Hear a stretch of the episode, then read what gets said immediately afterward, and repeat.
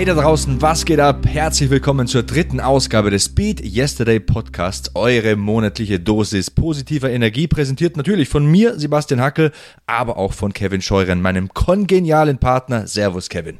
Hallo Sebastian, hallo liebe Hörer. Endlich sind wir wieder da. Ja, die dritte Ausgabe. Es dauert ja immer einen Monat, ne? Aber ich glaube, ihr seid dann auch immer gut versorgt für diesen Monat und wir möchten uns ganz herzlich bedanken für jegliches Feedback, was wir von euch bekommen haben und das wird immer mehr. Und wir wollen auch immer mehr, ja? Also sagt uns, wie gefällt euch dieser Podcast? Sagt es uns gerne bei Twitter, sagt es uns unter dem Hashtag BeatYesterdayPod, sagt es uns bei iTunes, indem ihr uns abonniert, eine Rezension schreibt, am besten natürlich fünf Sterne, aber trotzdem, wir wollen Lob, Kritik, Anregung, wir wollen wissen, was ihr denkt, wir wollen eure Fragen haben, also gerne auch an uns richten. Und heute, Sebastian, haben wir ein Thema, was für viele sehr problematisch ist, aber was wahrscheinlich mit das wichtigste Thema überhaupt ist. Es geht um Ernährung, aber nicht nur um Ernährung. Wir haben natürlich, wie in jeder Ausgabe, auch einen sehr interessanten Gast, einen sehr guten Freund von mir, Andreas Kraniotakis. Das ist ein MMA-Kämpfer, also ein Mixed Martial Artist, der verdient sein äh, Geld als Käfigkämpfer. Das hört sich sehr martialisch an ist aber kein martialischer Typ, ist ein Kinderbuchautor, ein studierter Pädagoge, mittlerweile auch Vater, also nochmal Glückwunsch an ihn und seine Lena, haben ein süßes, süßes Töchterlein bekommen, die beiden. Und ähm, ja, dazu später noch mehr, ein sehr, sehr inspirierender, positiver Typ, der hervorragend passt zu unserem Beat Yesterday Podcast. Ja, und ich habe es angesprochen, es ist die Ernährungszeit. Es ist jetzt hier im Podcast Zeit, sich über Ernährung zu unterhalten. Und es gibt natürlich für alle Sportler, für alle Möglichkeiten und was man halt benötigt, verschiedene Arten der Ernährung, die für einen wichtig sind, die für einen entscheidend sind. Und äh, wir werden mit Andreas Kraniotakis jemanden haben, der sich für einen Kampfsportler vollkommen anders ernährt, als alle Leute denken da draußen. Ihr denkt jetzt sicherlich auch, Kampfsportler, ah, der isst nur Fleisch, jeden Tag drei Steaks und dann äh, schaut er mal zu, wie er den jemanden auf die Mappe haut. Nein, der Mann ist Veganer. Ja, der ernährt sich 100% vegan. Das ist auch sehr interessant. Also im Interview werdet ihr hören, Andreas ist ein sehr vielschichtiger Mensch, jemand, den ich sehr gut leiden kann. Das wird sicher auch durchklingen. Aber es ist noch nicht so weit. Wie gesagt, der Fokus allgemein lautet bei uns heute Ernährung, liegt auf Ernährung und zum Beispiel Fitnessernährung. Natürlich später noch der Veganer im Programm. Wir werden auch über Diäten sprechen und ihr habt es vielleicht gesehen auf meinem Twitter-Profil oder auf meinem Instagram-Kanal, jeweils at Sebastian Hacke. Danke übrigens nochmal auch von mir fürs Feedback.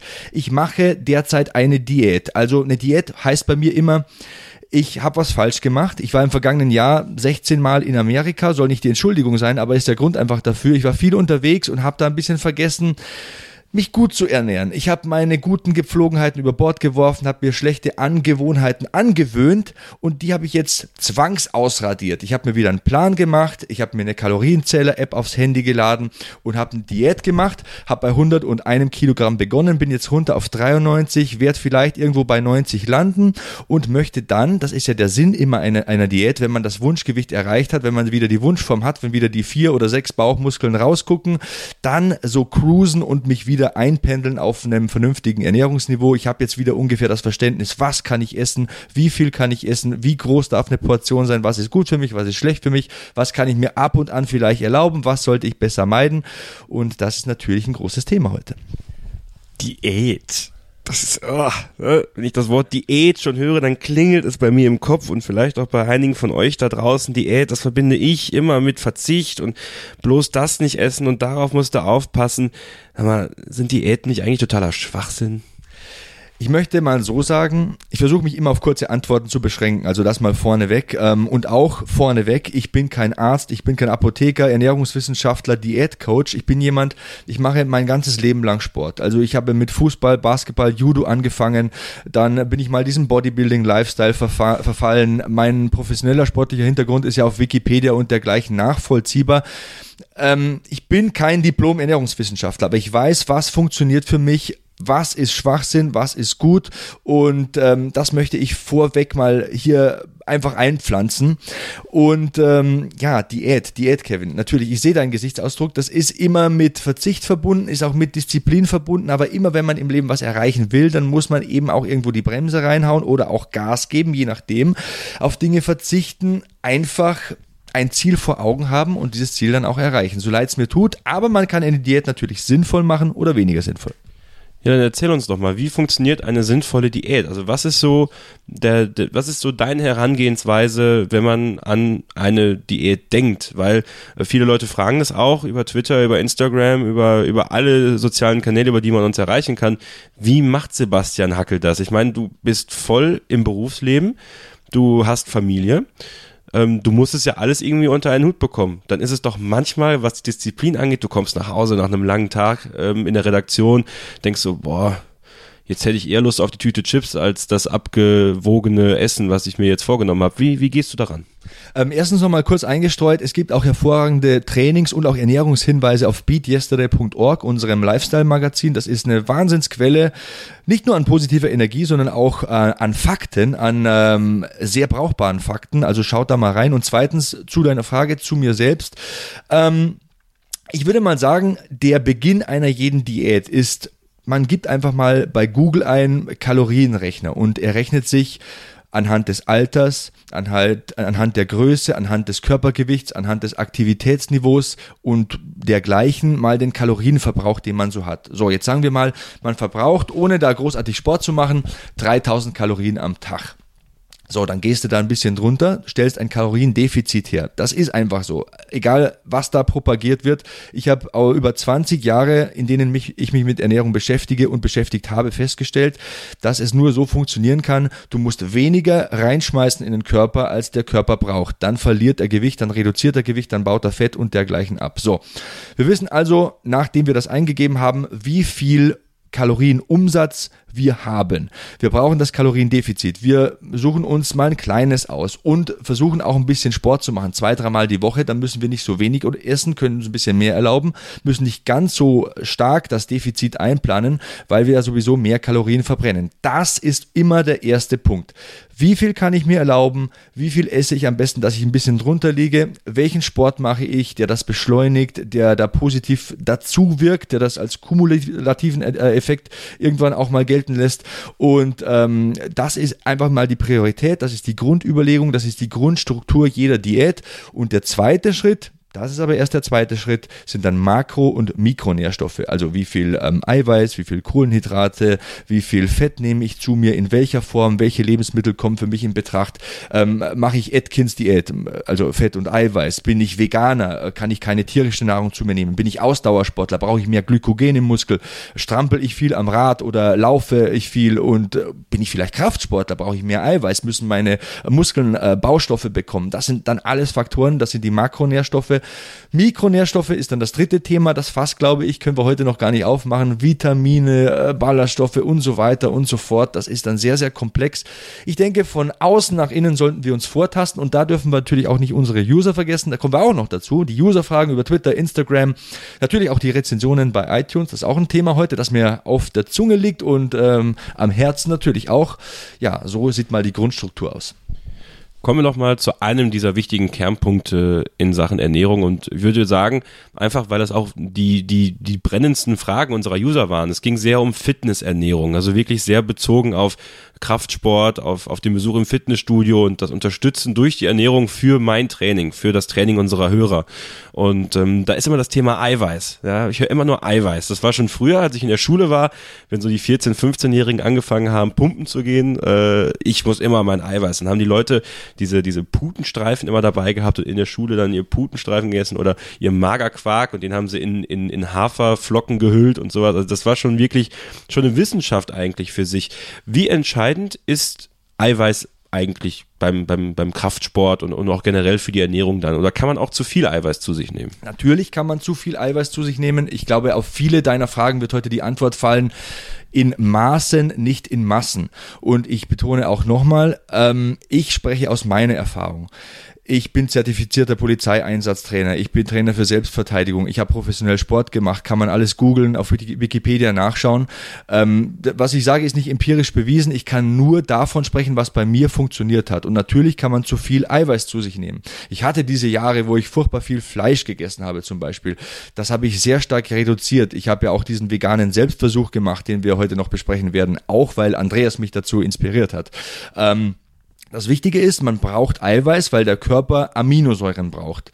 Er muss die gewinnen, um äh, das Muskelgewebe zu erhalten, um das Muskelgewebe vielleicht sogar aufzubauen, wenn man an Kraft zulegen will und so weiter. Aber natürlich, ja, man kann zu viel Eiweiß zu sich nehmen. Das führt dann zu Blähungen, zu Verdauungsschwierigkeiten, vielleicht auch zu langfristigen Problemen. Also das ist sehr gefährlich. Es ist nicht immer so, dass viel, viel hilft.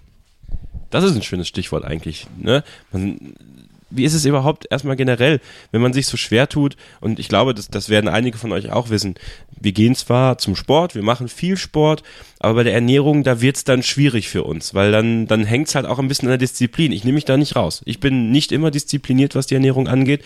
Ähm, hast du einen Tipp für mich, wie man vielleicht ähm, diese Grunddisziplin irgendwie sich erstmal aneignen kann? Es geht ja gar nicht darum, direkt äh, nach den Sternen zu greifen in Sachen Ernährung, sondern wie, wie was sind deine, deine Möglichkeiten? Wie kann sich der Otto-Normalsportler erstmal diese Grunddisziplin in Sachen Ernährung aneignen?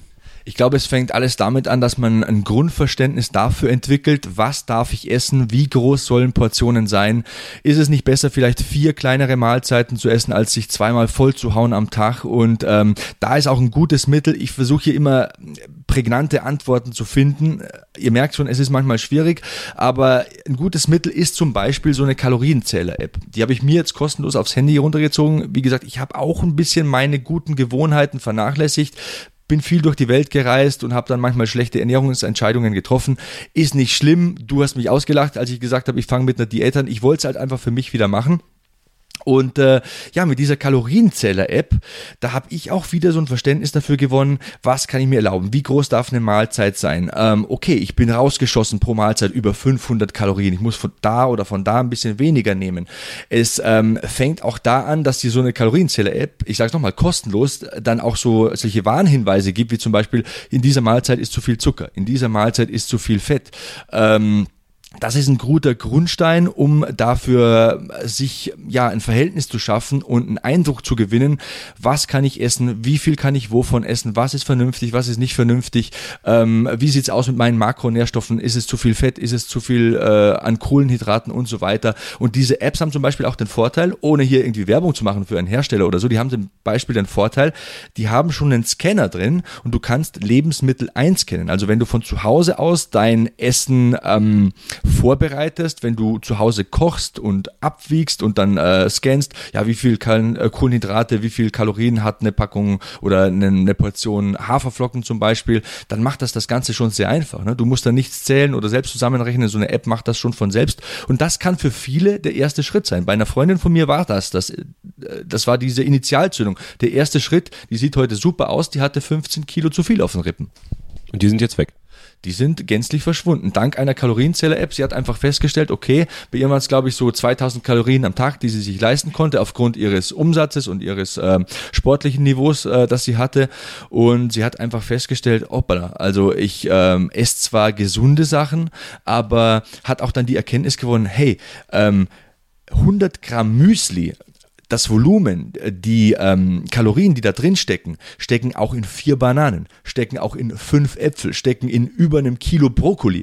Okay, jetzt wirst du sagen, keiner isst vier Bananen zum Frühstück, keiner isst fünf Äpfel. Was ich damit sagen will, ist, du kannst viel äh, bessere Entscheidungen, viel coolere Entscheidungen treffen, viel gesündere Entscheidungen erstens mal treffen und zweitens mal viel mehr Volumen essen mit vernünftigen Lebensmitteln und äh, den Hunger sogar stillen. Du musst dich nicht dauernd hungrig fühlen, aber du kannst trotzdem in einer Diät funktionieren. Du kannst ausgezeichnete, vernünftige Entscheidungen treffen.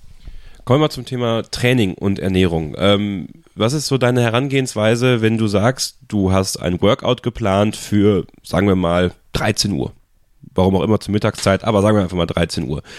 Wie ähm, gehst du es dann essenstechnisch an? Was ist so, was ist so das?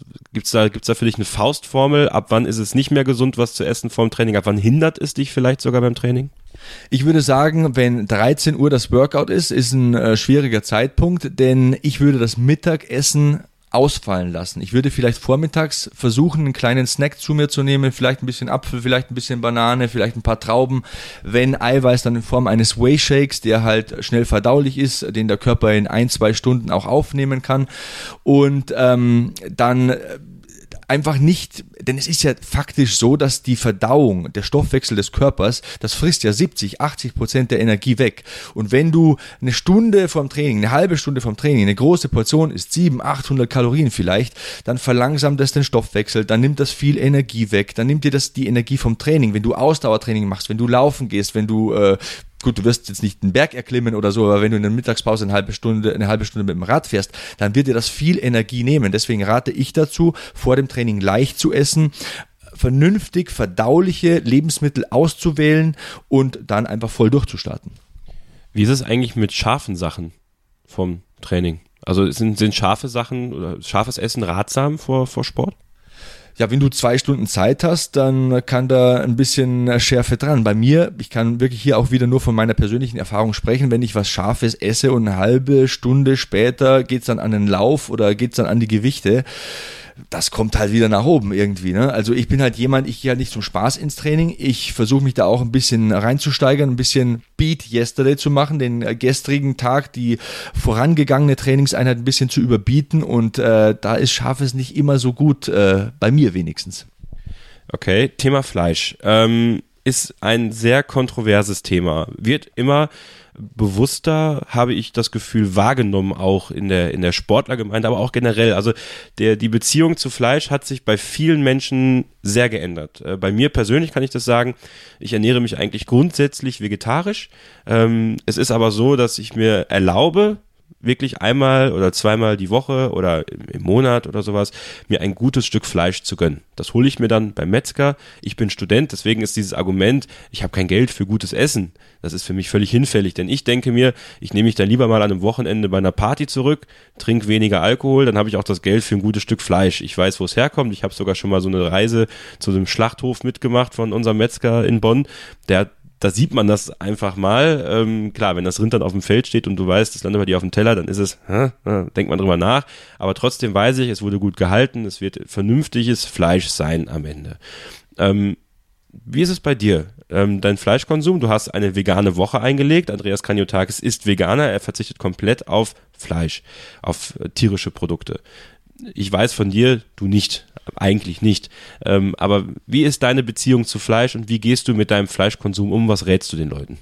Ich glaube, dieses Thema lässt sich transzendieren auf meine ähm, allgemeine Lebenseinstellung. Also ich äh, merke bei mir selber, je älter ich werde, desto ausgeglichener werde ich. Also ich war vor zehn Jahren, als ich diesen Bodybuilding-Lifestyle richtig gelebt habe, so ein klassischer Meathead. Also ich habe am Tag wirklich, das ist kein Witz, ein Kilo Fleisch gegessen, was natürlich bedenklich ist. Ganz klar. Aber es war damals dieser Wahn, dem war ich verfallen, das habe ich voll durchgezogen. Du kennst mich ja, ich bin Mensch, ich trinke keinen Alkohol, ich rauche nicht, ich mache andere Dinge extrem und so war es auch da. Also ich steigere mich zum Beispiel extrem in meinen Job hinein oder mache extrem Sport und so war es eben auch da. Beziehung zu Fleisch. Um es abzurunden, ich versuche zum Beispiel rotes Fleisch stark zu eliminieren aus meiner Ernährung. Also alle vier bis sechs Wochen gehe ich mal in ein gutes Steakhouse oder hole mir vom Biometzger ein gutes Stück rotes Fleisch. Ich habe da zum Beispiel diese Dokumentation gesehen. Da ging es um den Schadstoffausstoß der Vereinigten Staaten von Amerika. Und da wurde gesagt, wenn Amerikaner kein rotes Fleisch mehr essen würden, würden sich die Gesamtschadstoffe, die ausgestoßen werden, ähm, um über zehn Prozent reduzieren. Ist das nicht Wahnsinn, äh, dass man so viele Tiere hält, so viele, so viel Schlachtvieh, nur weil einem rotes Fleisch gut schmeckt? Das war so ein Moment, wo ich gesagt habe, ich denke um, nicht mehr so viel rotes Fleisch. So, dann Geflügel zum Beispiel esse ich ein, zwei Mal die Woche. Ich habe das auch stark reduziert. Wie gesagt, ich hatte ewig, ewig, ewig extreme Zeiten das liegt weit hinter mir. Ich habe da ein anderes Bewusstsein ent, äh, dazu entwickelt. Aber ich esse nach wie vor tierische Produkte. Zum Beispiel Thema Eiweiß, um da den Bogen nochmal zu spannen. Ich esse Quark, ich esse Joghurt, ich esse Hüttenkäse, ich esse ähm, Light Feta zum Beispiel, also kalorienreduzierten äh, Feta-Käse in meinem Salat. Also da kann man auch ähm, vernünftige Entscheidungen treffen und ich glaube, unserem Planeten, allen Lebewesen, den Tieren sowieso, uns auch, ist ähm, anzuraten, Fleischkonsum zu reduzieren. Und wenn man Fleisch konsumiert, wie gesagt, großer Respekt an die Veganer. Ich könnte es wahrscheinlich nie dauerhaft sein, aber wenn man Fleisch konsumiert, es nicht jeden Tag zu tun, es bewusst zu tun, es auf Tage zu beschränken und dann sich auch nochmal ins Gewissen rufen, was liegt da auf dem Teller, was ist da passiert, ist es mir das wert? Und wenn die Antwort ja lautet, okay, dann guten Appetit. Die Dokumentation übrigens Before the Flood von äh, Leonardo DiCaprio. Also wenn ihr euch die mal angucken wollt, National Geographic, äh, die hat das, glaube ich, in seiner äh, Mediathek. Ansonsten findet man das natürlich auch irgendwo im Internet. Kann man auch gut kaufen und sich mal angucken. Ist wirklich eine sehr beeindruckende Dokumentation. Ähm, ich glaube, was auch viele Leute falsch machen in Sachen Essen ist, und das habe ich bei mir selbst gemerkt, ich schlinge sehr viel. Bitte, ich habe geschlungen. Also ich habe mich auch da zurückgefahren. Ähm, ich habe zum Beispiel alle Ablenkungen eliminiert, wo wir gerade dieses Wort hatten. Das fand ich eigentlich ganz schön. Also ich gucke zum Beispiel selten beim Essen mal Fernsehen. Manchmal kommt es halt doch nochmal vor, aber ich versuche das nicht zu tun. Ich versuche wirklich bewusst zu essen, weil ich glaube, das ist auch ein großes Problem, ne? dass wir einfach viel zu schnell essen und auch dieses Auf dem Gehen essen. Mal eben ein Brötchen beim Bäcker holen und auf dem Gehen essen ist eigentlich völliger Humbug, oder? Es gibt so viele ganz einfache Dinge, die kein Geld kosten, aber die enorm viel bringen. Also ähm, vernünftig zu schlafen. Versuchen sieben, acht Stunden zu schlafen. Ähm, ein vernünftiges Maß, ein vernünftiges Volumen an Wasser zu sich zu nehmen jeden Tag. Ähm, natürlich ist das auch ein total valider Punkt, was du da sagst und sehr, sehr richtig. Wenn man isst, sollte man essen. Da sollte man nicht auf dem Handy tippen, da sollte man nicht in den Laptop starren. Ich mache es zum Beispiel so, ich versuche morgens und abends wenigstens mit meiner Frau und der Kleinen am Tisch zu sitzen und da einfach nichts anderes zu tun als zu essen jeden Bissen kauen. Ich bin auch so ein Mensch. Wenn ich in Eile bin, wenn ich auf Arbeit bin, dann schling ich runter und dann merke ich, ey, boah, das äh, tut schon richtig weh im Magen, weil man einfach nur abbeißt und runterschlingt. Das passiert uns allen, das passiert auch mir. Ich will hier nicht äh, behaupten, dass ich der Heiland bin. Ich sag's nur, das sind ganz einfache Dinge. Langsam essen, bewusst essen, kauen und einfach auch nur mal essen. Das haben wir vergessen in unserer Gesellschaft. Das Smartphone liegt hier, der Fernseher läuft in der Ecke, dann will vielleicht noch ein Kollege was von einem. Zieht euch zurück in eure Ecke und genießt das Essen. Ihr werdet feststellen, die einfachsten Lebensmittel schmecken plötzlich wieder, weil man einfach dran denkt, dass sie schmecken können. Und was ich sagen kann, ich bin passionierter Koch. Ja, ich war ja auch schon in diversen Kochshows zu sehen im Fernsehen. Also äh, wenn ihr da mal googelt, findet ihr sicherlich auch noch die eine oder andere Ausgabe. Aber ähm, einfach selber kochen ähm, sich wirklich damit beschäftigen, ähm, was benutze ich als Zutaten, mit Gewürzen zu spielen, ähm, weil manchmal habe ich das zum Beispiel, wenn ich dann für meine Freundin sehr äh, lange koche, ist mein Appetit schon eigentlich äh, etwas weiter weniger, also es ist weniger Appetit, das heißt, ich esse weniger, aber ich genieße es trotzdem, weil ich schmecke das ja. Also wenn ihr euch mal wirklich mit, mit, ähm, mit, mit Essen auseinandersetzen wollt, ist das erstmal eine schöne Sache, selber zu kochen, denn dann übt man sich natürlich darin. Ähm, trotzdem noch eine Sache, bevor wir gleich zu Andreas Kraniotakis kommen, mit dem du gesprochen hast. Ähm, du hast gerade diese Kalorienzähler-App angesprochen und das Kalorienzählen ähm, dieses ewige Abwiegen von Essen und immer darauf achten, wie viel Gramm von welchem Essen ähm, habe ich jetzt hier gerade drin, das ist doch auch super anstrengend, ne? Ich finde, es, ja, es ist super anstrengend und es ist ein fantastischer Punkt, den du hier aufbringst. Es ist ein guter Startpunkt. Es ist eine gute Initialzündung, um in ein gesünderes Leben zu starten. Einfach mal sechs bis acht Wochen wiegen und zählen und App benutzen und äh, von mir aus auch mit der Küchenwaage zu Hause arbeiten und aufs Gramm genau mal 100 Gramm Haferflocken essen und nicht 110 Gramm. Ja, das lässt sich natürlich aber nicht ein ganzes Leben lang machen. Aber es ist ein Anfang. Es ist ein guter Anfang dafür, ein Gefühl dafür zu bekommen, was kann ich denn essen, was ist zu viel, was ist vielleicht sogar zu wenig. Viele essen ja zu wenig und dann ähm, reduziert sich der Stoffwechsel und ähm, hält zwanghaft an Kalorien fest. Ne? Es gibt ja diese Leute, die sagen, ich esse fast nichts, aber ich nehme nichts mehr ab. Das sind die Leute, die sich wenig bewegen, aber auch wenig essen und der Körper hält an den Kalorien fest, weil nur ein, zweimal am Tag was bekommt. Es ist, was ich damit sagen will, ich versuche es ja wirklich auch punktuiert zu beantworten, gelingt mir mal mehr, mal weniger. Es ist immer ein guter Startzeitpunkt. Ein Diät ist immer das sind die ersten zehn Meter beim Sprint. Wenn du da Tempo aufgenommen hast, wenn du da erstmal so ein Gewicht erreicht hast, das vernünftig ist, wo du dich wohlfühlst, dann kannst du in ein Leben starten, das langfristig von gesunden Entscheidungen geprägt ist. So möchte ich das formulieren. Diät ist der Anfang, sechs, acht, vielleicht zehn Wochen, vielleicht dauert es auch zwölf oder sechzehn, was weiß ich. Dann habt ihr irgendwie so in einem einigermaßen Rahmen das Wunschgewicht oder ein tolerierbares Gewicht gefunden und dann trefft ihr dauerhaft gesunde Entscheidungen. Natürlich gibt's am Wochenende mal Eis, natürlich gibt's mal einen Schokoriegel, aber am Tag danach oder an den zwei, drei Tagen danach reißt man sich halt auch dann wieder besonders zusammen. Dann läuft man einen Kilometer mehr oder legt eine Scheibe mehr auf im Fitnessstudio. Wir sind doch alle nur Menschen, auch ich. Ich bin auch so ein Typ. Wenn ich einen Liter Eis vor mir habe, dann kann ich den vernichten, ohne dass mir schlecht wird. Ich bin ein Typ, ich lang in eine Chips-Tüte und ich kill die. Ich kill die, bis du nur noch den Boden siehst ich bin einfach ein exzessiver Typ, ein Typ, der äh, Sachen im Übermaß betreibt. Das ist oft gut, oft auch schlecht. Wichtig ist nur, man muss sich darauf besinnen, das große Ganze, das langfristige Ziel. Ich will gute, gesunde Entscheidungen treffen. Und auch wenn es mal bergauf und bergab geht, nach einem kleinen, guten Start treffen wir die Entscheidungen langfristig gut. Und dann klappt das auch. Das ist meine Erfahrung aus meinem Leben. Und das ist, glaube ich, auch die perfekte Einleitung in unseren Gesprächsgast Andreas Big Daddy Kraniotakis. Er ist Kampfsportler, er ist Kinderbuchautor, er ist Sozialpädagoge und er ist Veganer aber er ist vor allem auch ein Freund von dir. Vielleicht bevor wir zu dem Interview kommen, noch ein paar Worte. Er ist ein äh, ganz fantastischer Mensch, ein äh, wirklich herzensguter Kerl und ähm, das ist nicht einfach nur so gesagt. Ich kenne ihn seit Jahren, ich schätze ihn sehr aus den zum Beispiel von dir genannten Gründen, weil er so viele Qualitäten hat, weil er aber auch so äh, menschliche, unfassbar gute menschliche äh, Qualitäten hat. Und ihr merkt schon, da, da, da wird es ein bisschen emotional bei mir. Das ist ein guter Freund von mir, ist jetzt auch Vater geworden, hat eine wahnsinnig nette Frau. Ich würde einfach sagen, am besten lernt ihr ihn kennen, dann wird das Positive überschwappen. Ihr werdet das Positive aufsaugen von Andreas Big Daddy Karaniotakis, MMA-Fighter, Pädagoge. Ach, wir wollen es doch gar nicht wiederholen. Er ist hier im Beat Yesterday Podcast. Hier ist Big Daddy.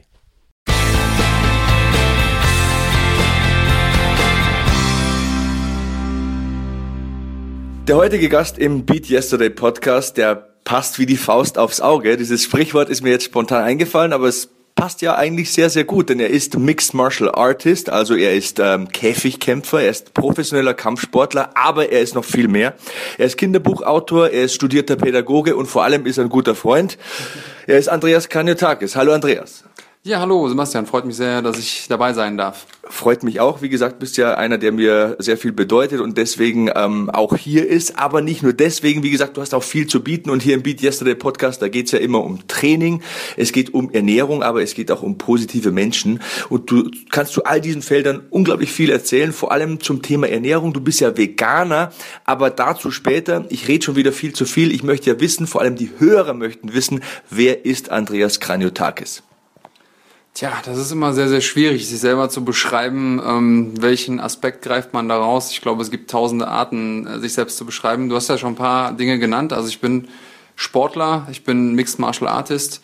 Ähm, gleichzeitig habe ich aber auch Pädagogik studiert, habe ein Kinderbuch geschrieben und das sind natürlich Dinge, die erstmal auf Anhieb erstmal so wirken, als würden sie nicht zusammenpassen und deswegen haben das auch die Medien oft aufgegriffen. Ich mache ganz viele Dinge, ähm, versuche ein positiver Mensch zu sein, wie du so schön sagst ähm, arbeite auch mit äh, Kindern und Jugendlichen beziehungsweise in Kinder- und Jugendeinrichtungen, bilde Leute aus, die da arbeiten und beschäftige mich viel mit dem Thema Gewalt beziehungsweise wie sollte man mit Gewalt umgehen. MMA, Mixed Martial Arts. Viele unserer Hörer sind vielleicht Radfahrer, sind Läufer, sind begeisterte Fitnessstudio-Gänger. Beschreib doch denen mal, was ist Mixed Martial Arts und was bedeutet das für dein Leben? Mixed Martial Arts ist äh, für jemanden, der sich darunter gar nichts vorstellen kann, so etwas wie der Zusammenschluss von allen Kampfsportarten, die es gibt. 1993 wurde äh, endlich war jemand mutig genug zu, zu sagen, hey, wir probieren jetzt mal aus, was passiert denn, wenn wir einen Boxer gegen einen Judoka stellen oder einen Kickboxer gegen einen Ringer.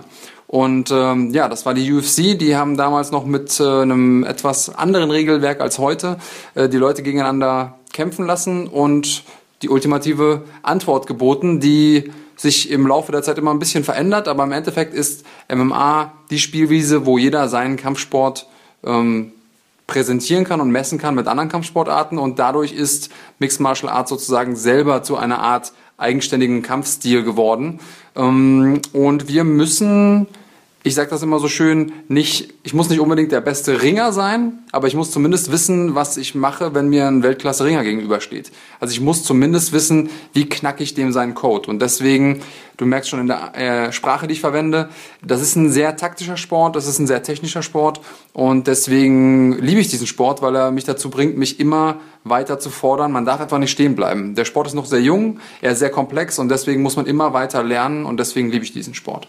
Ich liebe den Sport auch und bin äh, begeisterter Zuschauer man muss auch dem Zuhörer vielleicht erklären, der Sport ist streng reglementiert. Viele denken, ja, da sind äh, zwei Wilde im Käfig und gehen aufeinander los. Dem ist aber nicht so. Ne? Da gibt's ja, ich sag mal, Dutzende Regeln und es gibt ja auch diesen Ehrenkodex zwischen den Kämpfern. Ne? Da kannst du wahrscheinlich mehr dazu sagen. Tatsächlich ist es so, dass die meisten Leute, die mit dem Sport nicht viel zu tun haben und das erste Mal eine Veranstaltung sehen, und wenn ich sage eine Veranstaltung sehen, dann meine ich eben nicht YouTube-Videos, wo MMA-Highlights aufgezeigt werden, sondern wirklich eine Veranstaltung von Anfang bis Ende sich ansehen, sind meistens überrascht, wie extrem respektvoll und auch sportlich fair die Leute miteinander umgehen vor und nach dem Gong. Es ist auch so, dass oftmals die Leute sich im, äh, in der Runde nichts schenken und dann aber nach der Runde abklatschen und äh, sich gegenseitig gratulieren zu dem guten Kampf, den sie geliefert haben. Das ist ein Sport. Und natürlich hauen wir uns gegenseitig ins Gesicht, ähnlich wie beim Boxen. Natürlich gibt's auch mal eine Cut-Verletzung und es fließt ein bisschen Blut, aber alles nicht im Rahmen von ähm, ja, gefährlichen Situationen. Es, natürlich gibt es auch in unserem Sport Verletzungen, wie in jedem anderen Sport, aber unterm Strich sind wir nicht verrückter als alle anderen da draußen. Es gibt ja auch ein paar irre Fußballer. In jedem Sport gibt es Irre, auch die positiv Verrückten, da zähle ich mich ja auch dazu. Aber ist ein anderes Thema. Du hast ähm, über das Thema Gewalt gesprochen und Jugendliche und wie man mit Gewalt umgehen kann und umgehen sollte. War es in deiner Jugend auch so, dass der Kampfsport dir geholfen hat, ähm, Aggressionen abzubauen? Ja, das will ich mal sagen, Aggressionen zu kontrollieren? Ich glaube, ich bin von meiner Genese her nicht so ein unwahrscheinlich aggressiver Typ. Das heißt, ich hatte nie dieses Problem, dass sich wie in so einem Druckkochtopf irgendwie der Dampf anstaut und das irgendwie raus musste. Aber was es auf jeden Fall gemacht hat, das hat mir ganz viel gezeigt, ähm, wenn es um Respekt vor dem anderen geht und ähm, auch um Selbstdisziplin. Denn wenn man selber mal unten gelegen hat und der andere auf einem drauf und einen festgehalten hat, dann hat man diese Perspektive einmal gehabt und dann weiß man auch, wie doof das ist, wenn man auf dem anderen drauf fliegt. Und äh, das fördert einfach ein bisschen die Empathie. Und zudem ist es ähm, für mich ganz persönlich in der Entwicklung als Jugendlicher so gewesen, dass ich daraus schon sehr viel Selbstbewusstsein gezogen habe und mich das auch gefestigt hat. Und ich dadurch, dass ich eben wusste, eigentlich bin ich dem Durchschnittsmenschen überlegen körperlich durch das, was ich eben im Kampfsport so gelernt habe, musste ich mich gar nicht mehr physisch beweisen, weil ich für mich selber eben wusste, was ich drauf habe und oftmals, ich habe auch lange Zeit an der Tür gearbeitet, sind es eben die Leute, die keinen Kampfsporthintergrund haben und ein bisschen unsicher sind, die dann auch das Gefühl haben, sich vor anderen Leuten beweisen zu müssen. Und das hatte ich nie nötig und deswegen bin ich auch verhältnismäßig selten in physischen Auseinandersetzungen gewesen um auf das Beispiel Tür zurückzukommen. Ich habe also in zehn Jahren Tür nicht ein einziges Mal vor Gericht gestanden wegen irgendeiner ähm, Körperverletzung oder so. Und das ist schon was, worauf ich auch stolz bin. Und ich führe das einfach darauf zurück, dass ich in der Lage war, in den Situationen, in denen es nicht notwendig war, keine Gewalt anwenden zu müssen. Ähm, das Training eines Andreas Kraniotakis. Du bist MMA-Schwergewichtler. Wie sieht das denn aus? Ähm, du musst ja wahrscheinlich dich nicht so viel damit beschäftigen, wie viel darf ich essen? Äh, esse ich vielleicht ein bisschen zu viel? Denn im Prinzip, im Prinzip ist es ja egal, ob du, sag ich mal, 100 Kalorien oder 200 Kalorien zu viel isst. Dafür ist das Training aber sehr komplex. So stelle ich mir das vor. Du musst ja Bodenkampf trainieren, du musst Ringen, Grappeln trainieren, du musst schlagen können, Kickboxen, Boxen. Nimm uns mal mit durch deinen Tag. Wie sieht der Trainingsalltag aus? Tatsächlich ist es so, dass ich äh, mittlerweile im Light Heavyweight antrete, also eine Gewichtsklasse drunter. Das ist bis 93 Kilogramm. Für die Hörer da draußen, äh, die sich mit Kampfsport nicht auskennen, die Waage findet immer einen Tag vor dem Event statt. Das heißt, wir kämpfen am Ende des Tages dann wieder so mit 100 Kilo plus minus ein paar Kilos. Das heißt, mittlerweile muss ich schon ein bisschen mehr auf meine Ernährung achten. Aber insgesamt ist es so, dass ich ähm, eigentlich immer das Problem hatte, dass ich zu leicht war. Dadurch, dass ich äh, zwei Trainingseinheiten am Tag hatte, auch mit einem hohen Cardioanteil, habe ich unwahrscheinlich viel Kalorien verbraten. Also je nachdem, wer und wie man rechnet, sind das so 5.500 Kalorien plus minus. Und die muss man erstmal reinkriegen, vor allen Dingen, wenn man die clean reinkriegen möchte. Man will ja auch keine fünf Tafeln Schokoladen essen, sondern man möchte ja auch seinen Körper anständig versorgen. Und ähm, ja, wie ich schon gesagt habe, zweimal Training am Tag. Ich würde sagen, sowas zwischen 10 und 12 Trainingseinheiten die Woche sind realistisch. Es gibt Leute, die sagen, sie trainieren mehr. Ähm, ich habe es mal ausprobiert. Ich schaffe es von der Intensität her nicht mehr zu trainieren. Ähm, ich finde, das ist aber auch schon relativ viel. Und natürlich ähm, muss man da so ein bisschen die Waage halten zwischen Techniktraining in den einzelnen Disziplinen. Du hast es ja schon gesagt, die spalten sich eigentlich im Prinzip auf in Bodenkampf, Standkampf und der Übergang, also Ringen und aber auch natürlich in ja, Konditionstraining im, äh, als Überbegriff, also Kraft, Ausdauer, Schnelligkeit, äh, Reflexe und so weiter und so fort. Und je nachdem, wie nah man an einem Kampf ist, äh, so ist auch dann die, äh, die Gewichtung des Trainings. Also je näher ich an den Kampf komme, desto eher werden ähm, Schnellkraft, Explosivität wichtig und weniger Grundlagenausdauer. Wir machen ja keine Langläufe, wo wir konstante Belastungen haben, sondern eher so eine Art Sprintbelastung, wo wir schnell viel Energie brauchen, kurze Pausen haben und so, äh, und so weiter. Also das ist schon eine, eine Wissenschaft für sich. Ich glaube, das würde auch äh, deinen Podcast sprengen. das wollen wir ja nicht. Wir wollen ja noch weitere Ausgaben haben. Der darf nicht gesprengt werden. Da sind jetzt so viele Themen drin, die ich ankratzen möchte, die du angesprochen hast. Zum Beispiel, dass du im Halbschwergewicht kämpfst. Das wusste ich ja, aber ich dachte, das wäre so eine Übergangsphase. Wird es irgendwann ein Heavyweight, Schwergewichts-Comeback geben von dir? Ist jetzt erstmal nicht geplant, auch weil ich mich einfach wohler fühle jetzt leichter. Ich war, als ich damals angefangen habe, für meinen ersten MMA-Kampf zu trainieren, habe ich vorher zwei Jahre lang nur gepumpt, weil ich Probleme mit dem Knie hatte und mein Kampfsport äh, da irgendwie im Weg war und hatte 122 Kilo, ähm, wie gesagt, aufgebaut an Muskelmasse und dann als ich dann bei meinem ersten Kampf wirklich auf der Matte stand, hatte ich 115 Kilo. Also das Training an sich schmilzt einfach Muskelmasse weg. Und wenn man irgendwann mal in diesem Muskelwahn drin war, dann schmerzt es einem dann schon sehr zu sehen. Und im Prinzip habe ich ja neun Jahre meiner Karriere damit verbracht, meinen Kilo Kalorien hinterherzulaufen und einfach nur zu verhindern, dass meine Muskeln wegschmilzen. Und dadurch muss man eben sehr viel Kalorien zu sich nehmen und das ist auch ein ziemlicher Stress. Ich genieße es jetzt im Moment, abnehmen zu dürfen oder Salat essen zu dürfen, wo ich früher gesagt habe, das, ist, das blockiert eigentlich nur meinen Magen, weil ich dann eben im Prinzip leere Kalorien in mir drin habe, die mir nicht helfen, mein Gewicht zu halten. Und deswegen freue ich mich da gerade total drüber und ähm, kann mir es im Moment nicht zu, vorstellen, zurück ins Schwergewicht zu gehen. Jedenfalls nicht für immer. Ich habe zwar noch einen Schwergewichtsgürtel äh, in der größten deutschen Organisation, aber gerade habe ich nicht das Gefühl, dass ich da mein, da, mein Zuhause ist doch eher Light Heavyweight doch. Wie groß und wie schwer bist du aktuell? Ich bin 1,92, da werde ich wahrscheinlich auch nicht mehr größer. Und ähm, äh, ich war heute auf der Waage mit 105 Kilo. 105 Kilo. So, das äh, bedeutet, du musst 12 äh, Kilo loswerden vorm Kampf im Halbschwergewicht. So, 12 Kilo, das ist eine Menge Holz. Und es gibt ja diese aktuelle Diskussion im Kampfsportbereich, dass diese Weight Cuts, dieses Gewicht machen vor den Kämpfen eigentlich schädlich ist für die Kämpfer. Denn meistens ist das ja Wassergewicht. Da werden die wasserlos entwässern, ein, zwei Tage vorm Wiegen, damit sie eben möglichst leicht auf der Waage sind, aber möglichst schwer im Kampf. Nun ist es ja so, dass nicht nur die Muskeln und die Gelenke Wasser verlieren, der ganze Körper verliert ja Wasser und das bedeutet ja auch das Gehirn zum Beispiel. Hältst du das für gefährlich, einen zu harten Weight Cut? Ja, braucht man sich überhaupt nicht drüber unterhalten. Das ist vielleicht sogar einer der gefährlichsten Aspekte unseres Sports, auch wenn man das vielleicht so nicht annehmen würde als Laie, aber ähm, insbesondere der Kaliumverlust, wenn man stark entwässert, ist ein Problem. Um das zu ergänzen, es geht viel um Wasser. Wir machen also dann immer erstmal eine Diät von ja, sechs Wochen plus minus, je nachdem, wie gut man das Gewicht schafft.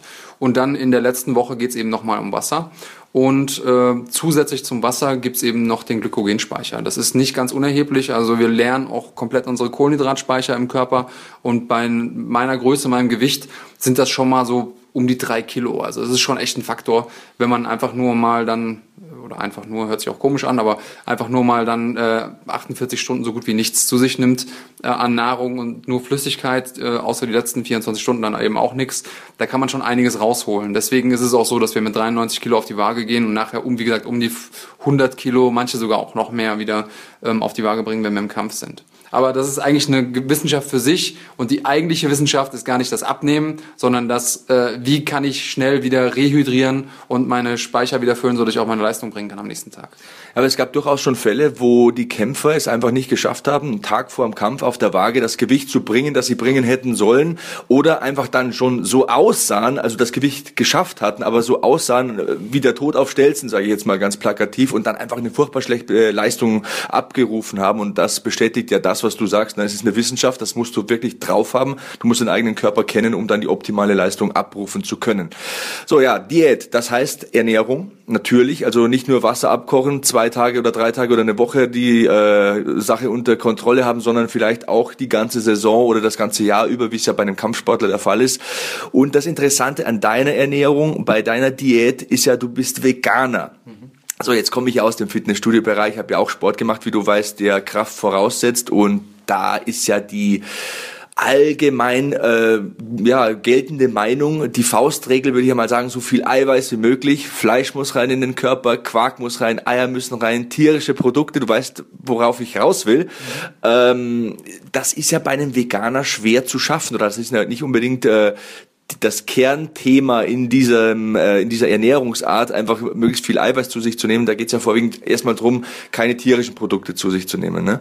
Und ich denke, worauf ich raus will, ist, wie deckst du vernünftig deinen Eiweißhaushalt und wie sieht die Ernährung eines veganen Profisportlers aus? Denn du machst das ja nicht zum Spaß und sagst, okay, ich ernähre mich vegan und bringe halt jetzt zehn Prozent weniger Leistung mit meinen Kumpels auf dem Fußballplatz und bolster halt ein bisschen langsamer, sondern es ist ja wirklich so, du musst ja Leistung bringen, du wirst dafür bezahlt, du bist Profisportler.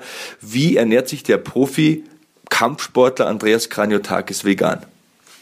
Ja, interessant. Ich habe auch ja eben erzählt, dass ich viel gepumpt habe früher und ähm, das war für mich auch schwierig. Ich hab, bin auch in einer Zeit mit dem Sport in Kontakt gekommen, wo es einfach wichtig war, Eiweiß, Eiweiß, Eiweiß. Ich war auch in einem gewissen, ich nenne das jetzt mal Eiweißwahn verfallen, habe mir ähm, einen Wecker gestellt nachts um vier und habe einen Shake neben meinem Bett stehen gehabt, weil ich Angst hatte, dass ich nachts nicht genug versorgt bin mit Eiweiß. Ähm, das war schon sehr intensiv. Ich habe äh, auch damals in der Uni alle zwei Stunden ging die Tupperdose auf und Reis mit Hühnchen äh, musste gegessen werden oder ähm, noch besser im Sommer im, im Hörsaal die Thunfischdose. Das, da hat mir auch sehr viele Freunde gebracht.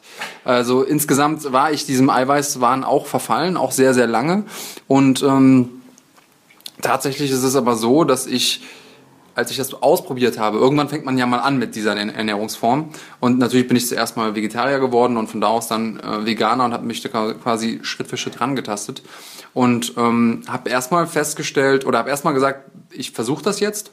Und wenn ich merke, dass meine Leistung darunter leidet, dann kann ich es halt nicht machen. Ich finde es ethisch-moralisch wichtig. Ich finde es aus ganz vielen verschiedenen Perspektiven heraus wichtig. Ähm, aber wenn meine Leistung darunter leidet, weil das eben mein Job ist, dann kann ich das nicht durchziehen. Tatsächlich ist es aber so, dass meine Leistung sich verbessert hat, insbesondere wenn es um äh, Ausdauerleistung geht und ganz besonders um die Regeneration. Also ich habe eben schon mal gesagt, ich trainiere zweimal am Tag und als ich noch Fleisch gegessen habe, also da merke ich eben den großen Unterschied von der Zeit, bevor ich aufgehört habe, Fleisch zu essen, zu der Zeit, in der ich äh, angefangen habe, vegetarisch mich zu ernähren. Ähm, meine Regenerationsfähigkeit ist extrem durch die Decke gegangen. Also meine zweite Trainingseinheit früher, da hatte ich vielleicht noch so 70 Prozent Energie. Jetzt würde ich sagen, ich bin fast bei 100. Also auf jeden Fall über 90. Und das ist der immenseste Unterschied. Und abgesehen davon habe ich auch äh, Experimente gemacht. Ich habe es geschafft, ohne Probleme Muskulatur aufzubauen, wie auch mit der fleischhaltigen Ernährung, äh, mit der veganen Ernährung. Und ich glaube, das große Problem ist, dass man sehr fixiert ist auf diesen Eiweißgedanken. Und die meisten Leute, die sich auch schon länger als zwei Tage damit beschäftigen, wissen ja, der Körper braucht Eiweiß, um daraus Aminosäuren zu äh, spalten und die werden dann eigentlich verwendet. Also das Eiweiß an sich ist sozusagen auch nur Mittel zum Zweck. Mittel zum Zweck. Und die Aminosäuren sind das, worum es uns eigentlich geht. Und ähm, in fast jeder Pflanze sind essentielle Aminosäuren drin. Das heißt also, man muss gar nicht so verrückt nach Eiweiß sein und es gibt auch sehr schöne eiweißhaltige ähm, pflanzliche Nahrung. Was man natürlich machen muss, ist, ich will da gar nichts beschönigen, es gibt natürlich Dinge, auf die man achten muss und man sollte auf keinen Fall blauäugig ähm, sich da reinbegeben. Man muss auf jeden Fall gucken, wo sind mögliche Mängel Insbesondere Vitamin B, 6 und 12 äh, würde ich jedem äh, Veganer oder jedem, der das ausprobieren möchte, empfehlen. Und auch der Eisenhaushalt ist so eine äh, Sache, insbesondere wenn man Ausdauersportart äh, betreibt mit dem Hämoglobin. Das hängt mit dem Eisen zusammen. Ich lasse mindestens alle halbe Jahr, meistens eher jedes Vierteljahr, auch ein großes Blutbild machen, um zu gucken, wie sind meine Vitaminwerte, wie sind meine äh, gesamten Körperwerte und die sind eigentlich immer großartig. Das hört sich sehr gut an, das hört sich sehr angenehm an, weil ich glaube, diese, diese Anti-Haltung gegenüber den Veganern, die ja manchmal durchaus vorherrschend ist, die rührt daher, dass viele Veganer so militant sind, dass die äh, die dir das Gefühl geben wollen, du isst Fleisch, du bist schlecht. Ich formuliere es jetzt mal so einfach. Und so bist du eben nicht. Ähm, ich glaube auch, dass man mit deiner Einstellung vielleicht mehr Leute zu einem, ich möchte mal sagen, ausgewogenen Lebensstil bekehren könnte. Denn äh, man muss ja nicht unbedingt vegan leben. Man kann ja durchaus Bioprodukte kaufen. Man kann ein bisschen Fleisch essen. Man muss nicht so viel Fleisch essen. Ne? Oder wie siehst du das? Ich sehe das alles als Prozess. Also ich habe ja auch nicht von heute auf morgen aufgehört, Fleisch zu essen oder aufgehört, tierische Produkte zu essen. Ich habe mich da rangetastet. Man braucht ja auch einfach die Alternativen. Wenn man früher immer abends sich ein Spiegelei gemacht hat, dann muss man erstmal was finden, was man an die Stelle setzen kann und was einem dann auch schmeckt jeden Abend. Oder wenn man jeden Abend einen Quark gegessen hat, wie du das gesagt hast, wie, was schon mal so sein kann, wenn man eben ins Fitnessstudio geht. Und wenn man die Produkte dann hat, dann kann man das Schritt für Schritt ersetzen. Und ähm, ich glaube, dass man niemandem damit hilft, wenn man mit erhobenem Zeigefinger da steht und sagt, äh, i, was isst du denn da? Ich persönlich habe so viel Fleisch gegessen in meinem Leben, dass, glaube ich, der Durchschnittsmensch da noch mit seinem Verzehr drunter bleibt. Deswegen bin ich der Letzte, der da irgendwie mit erhobenem Zeigefinger ähm, durch die Welt laufen sollte. Ich glaube, dass man das als Prozess begreifen sollte und einfach als gutes Beispiel vorangehen sollte. Und wenn man darauf angesprochen wird, dann kann man mit den Leuten ja reden, aber man soll den Leuten nicht ihre Meinung aufdrängen. Meine Frau zum Beispiel isst auch noch Fleisch. Und ähm, ich bin keiner, der sagt, I, wie kannst du nur? Sonst würde es auch zwischen uns äh, kriseln. Aber dadurch, äh, dass ich zu Hause immer koche, isst sie halt meistens nur Fleisch, wenn sie nicht zu Hause ist. Und dadurch kommt sie auch in den Vor äh, Vorzug, zumindest meistens, mal von veganer Ernährung. Und mittlerweile hat sie sich damit auch angefreundet. Am Anfang war sie da schon sehr, sehr skeptisch, sage ich mal so, weil es eben auch eine Umstellung bedeutet. Aber ich glaube, wenn man einmal die Rezepte hat und die Produkte kennt, dann ist es gar nicht so unwahrscheinlich einschneidend, wie man zunächst vermuten würde. Schönes Thema, deine Frau. Du wirst ja bald äh, Daddy. Glückwunsch dazu, ne? Willkommen im Club und was erwartest du? Wie sehr freust du dich aufs Kind? Ich weiß, du bist ein herzlicher Mensch, du bist äh, ein emotionaler Typ. Freust du dich äh, aufs Kind? ist natürlich eine, eine, eine dumme Frage. Wie sehr freust du dich? So sollte ich besser fragen. Ich freue mich total und das ist eine riesen Herausforderung und deswegen habe ich jetzt auch erstmal gar nicht äh, geschafft, irgendwas Sportliches zu planen. Also ich traue mir gar nicht zu, zu sagen, okay, dann und dann könnte ich wieder in den Ring beziehungsweise in den Cage steigen, weil ich so viel Respekt davor habe, wie es ist, sich um so ein kleines Leben zu kümmern. Und ich freue mich da auch total drauf. Habe mir auch extra Zeit genommen in dem Monat, in dem es passieren soll und ähm, ich glaube, es wird ein großartiges Ereignis und äh, alle meine Freunde sagen mir, du eingeschlossen, dass danach nichts mehr ist wie vorher. Aber ich glaube, dass mich das auch groß motivieren wird, auch einfach ja, noch ein besserer Mensch zu sein und noch ähm, besseres Vorbild zu sein, besser für meine Familie zu sorgen und so weiter und so fort. Und insofern ist das ja was durchweg Positives. Du bist momentan wie alt? 35, ähm, Tendenz steigend. Also das ist, das kann man nicht aufhalten. Vaterzeit ist unbesiegt ne, im Kampfsport. Ähm, 35, das ist ja so die kritische Grenze in der Bundesliga zum Beispiel. Da siehst du kaum Leute rumlaufen mit diesem äh, Altersdurchschnitt ungefähr. Also ich würde mal sagen, 35 ist ja schon so das letzte Viertel im äh, Basketballspiel des Lebens, so möchte ich es formulieren. Was planst du noch für deine Profikarriere? Was möchtest du noch erreichen? Wie lange willst du diesen Sport noch machen? Der Hintergedanke bei dieser Frage ist, ich habe vor kurzem Interviews gesehen mit ähm, Evander Holyfield, einer meiner absoluten Lieblingsboxer, und Roy Jones Jr. Und ich muss sagen, ich war fertig danach. Die sprechen nicht mehr so, wie sie vor 10, 15 Jahren gesprochen haben. Du merkst ihnen an, sie haben es einfach zu lange gemacht. Roy Jones Jr. will jetzt, glaube ich, in Russland boxen, hat die russische Staatsbürgerschaft extra angenommen, weil er keine Lizenzen mehr bekommt, weil keine Kommission sagt, Junge, äh, das ist noch gesund, was du machst. Mhm. Ähm, wie geht's mit dir weiter? Muss ich mir da Sorgen machen? Ja, insgesamt ist es ja so, dass wir Kampfsportler im Prinzip zwei verschiedene Altersrechnungen haben. Du hast einmal dein biologisches Alter, sage ich mal, dein kalendarisches, und dann hast du das Ringalter. Ähm, der aktuelle Champion im Schwergewicht, der heute Abend ausgekämpft wird, die äh, Sendung ist ja aufgezeichnet, sorry, Spoiler. alles gut. ähm, der ist 34 Jahre alt, also genau ein Jahr jünger als ich. Ähm, insgesamt ist es so, dass auch im Schwergewicht im Boxen, du hast es ja eben angesprochen, das Haltbarkeitsdatum doch ein bisschen länger ist, weil das liegt auch ein bisschen daran, dass sich einfach die Muskulatur verändert im Körper. Das heißt, die ähm, langsam kontrahierenden Muskelfasern werden mehr, während die schnell kontrahierenden, die für ähm, Explosivkraft zuständig sind, weniger werden. Und genau das ist eben das Manko von den schweren Leuten. Die haben nicht so eine gute Cardio hinten raus. Also wenn sie älter werden, dann wird das besser.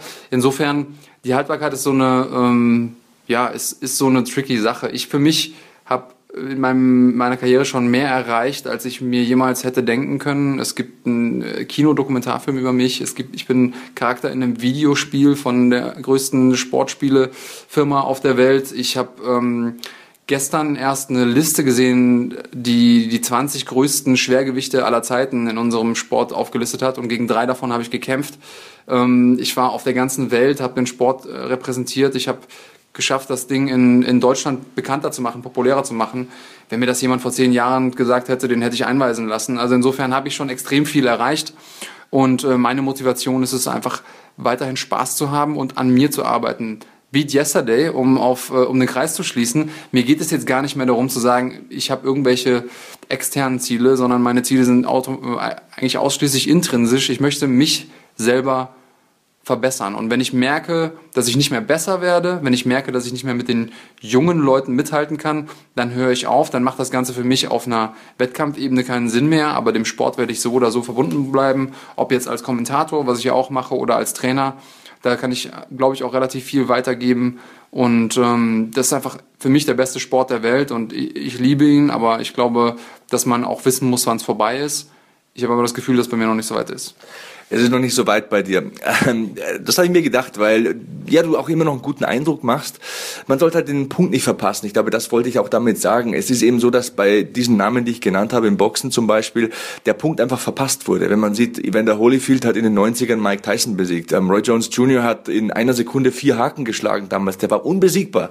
Der hat vor seinen Profikämpfen ein Basketballspiel mitgespielt mit seiner Amateurmannschaft. Dem war das einfach egal, weil er so gut war aber er hat eben diesen Punkt einfach nicht gefunden, wo er aufhören sollte. Und äh, ich würde mir halt wünschen, dass du den findest. Ich will nicht sagen, dass es jetzt soweit ist, keineswegs. Und es gibt ja diesen berühmten Spruch, Strength goes last beim Halbschwergewicht oder Schwergewicht, bei den großen Wummern. Mhm. Ne, die Stärke, die bleibt eben, bis man 45 ist oder 50. Also dieser eine Bums, den hast du immer noch drauf, aber man wird langsamer, die Reflexe lassen nach und man nimmt eben auch Schaden, den man vielleicht nicht am Muskelschmerz oder am Gelenkschmerz erkennt, sondern der sich erst später einstellt und den man dann nicht mehr aufhalten kann. Und weil du mir ja so viel bedeutest, deswegen wollte ich das gesagt haben.